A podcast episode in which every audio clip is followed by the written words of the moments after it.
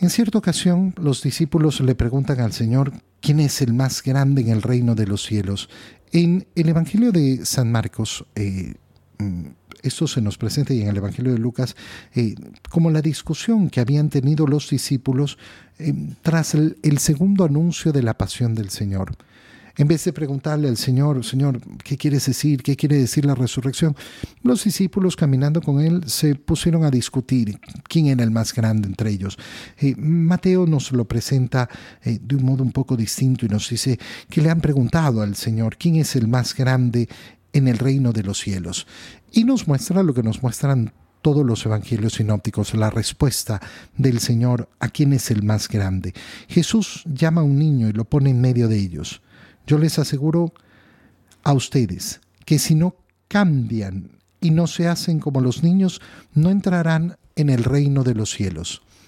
¿Cuáles son las virtudes de los niños que el Señor nos invita a tener? Esto es importantísimo, porque no podemos simplemente pensar, ah, bueno, eh, ser así que ignorante como un niño que no conoce. No, lo primero, lo primero es la humildad de saber que yo no conozco. El niño no sabe, no sabe. ¿Por qué? Porque está aprendiendo. El niño no tiene vergüenza por no saber. Por eso pregunta, pregunta, pregunta, pregunta. Y pregunta muchas veces porque quiere conocer, porque es consciente de esa ignorancia.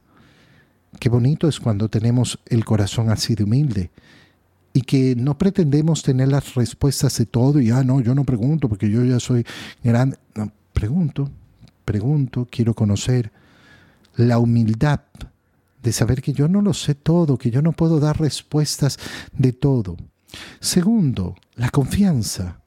El niño confía y por eso a un niño se lo puede engañar de una manera tan fácil.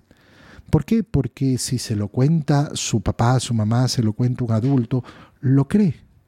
Cree lo que le están diciendo. Entonces tener esa confianza en lo que me dice el Señor. Escucha, escucha mis palabras. Bueno, no seas rebelde, nos ha dicho la primera lectura del libro de Ezequiel. Y esto es tan bello y tan importante eh, eh, en este sentido. Aprender a escuchar con humildad. ¿Para qué? Para poder ir de la mano del Señor, como un niño en la mano de su padre, que no anda preocupado, ay, vienen los carros, vienen no sé qué. No, un niño que está siendo llevado de la mano por su papá va tranquilo, va distraído, va viendo cualquier cosa, pero no va preocupado.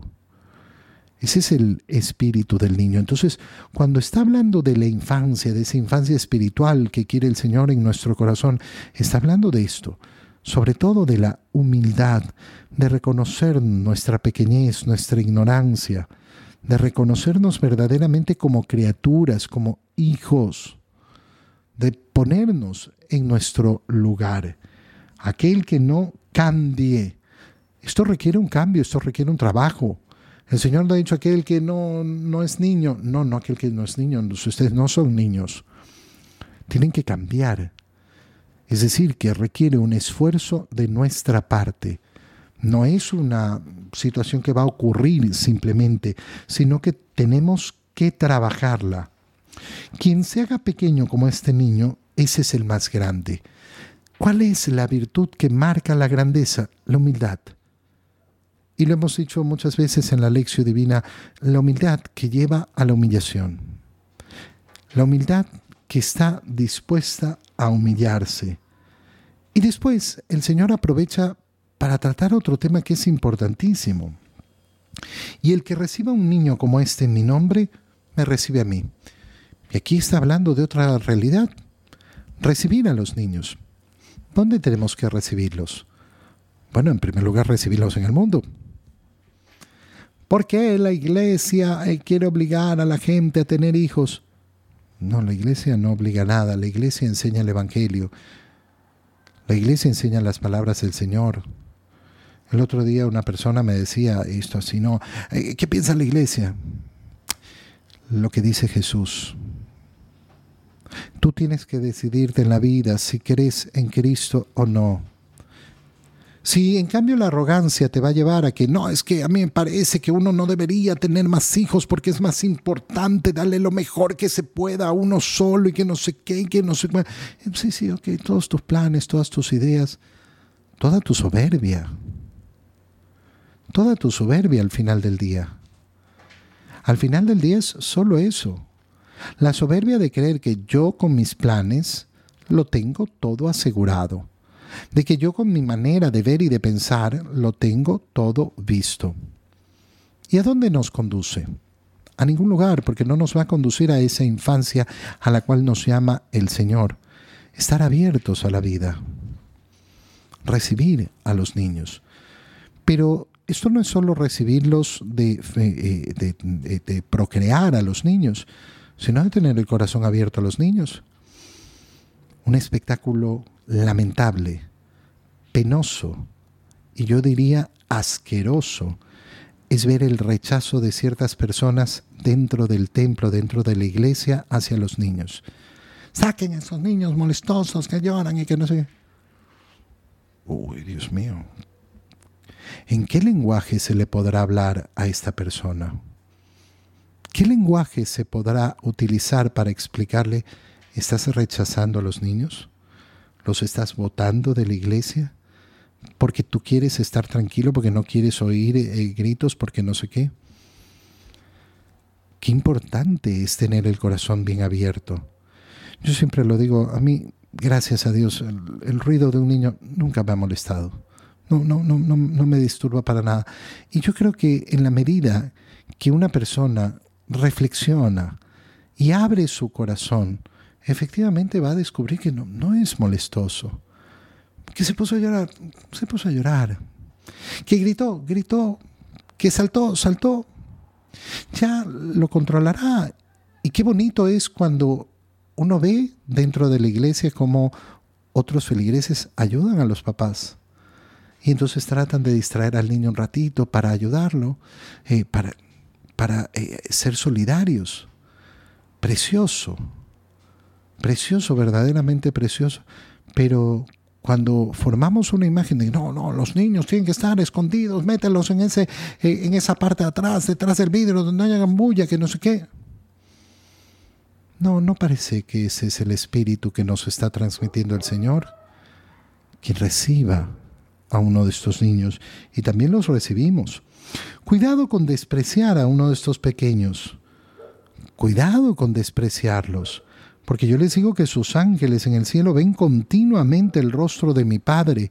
Entonces nos vemos en una situación donde el Señor nos muestra la delicadeza de la infancia.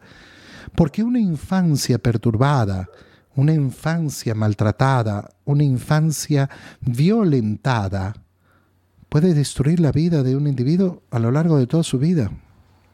¿Cuántas heridas del ser humano ¿Cuántas heridas que no puede solucionar y que le causan tantos problemas a lo largo de sus otras relaciones, a lo largo de toda su vida, nacen en la infancia? Por eso es tan terrible y tan penoso la violencia a los niños, el abuso sexual a los niños. A mí me resulta sumamente eh, difícil de comprender a una persona que efectivamente quiere dañar a un infante.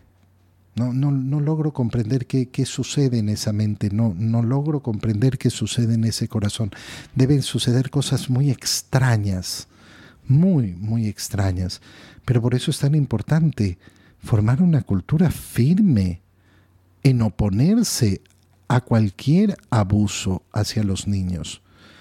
Y hay que abrir los ojos porque la gran cantidad de abusos, ¿dónde suceden?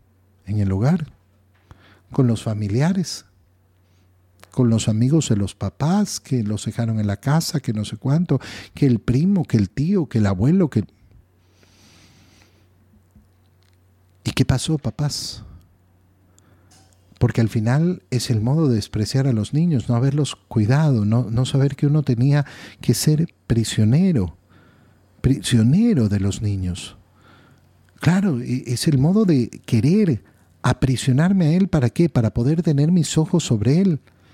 El padre, la madre tienen prendados sus ojos sobre el hijo para cuidarlo en todo momento.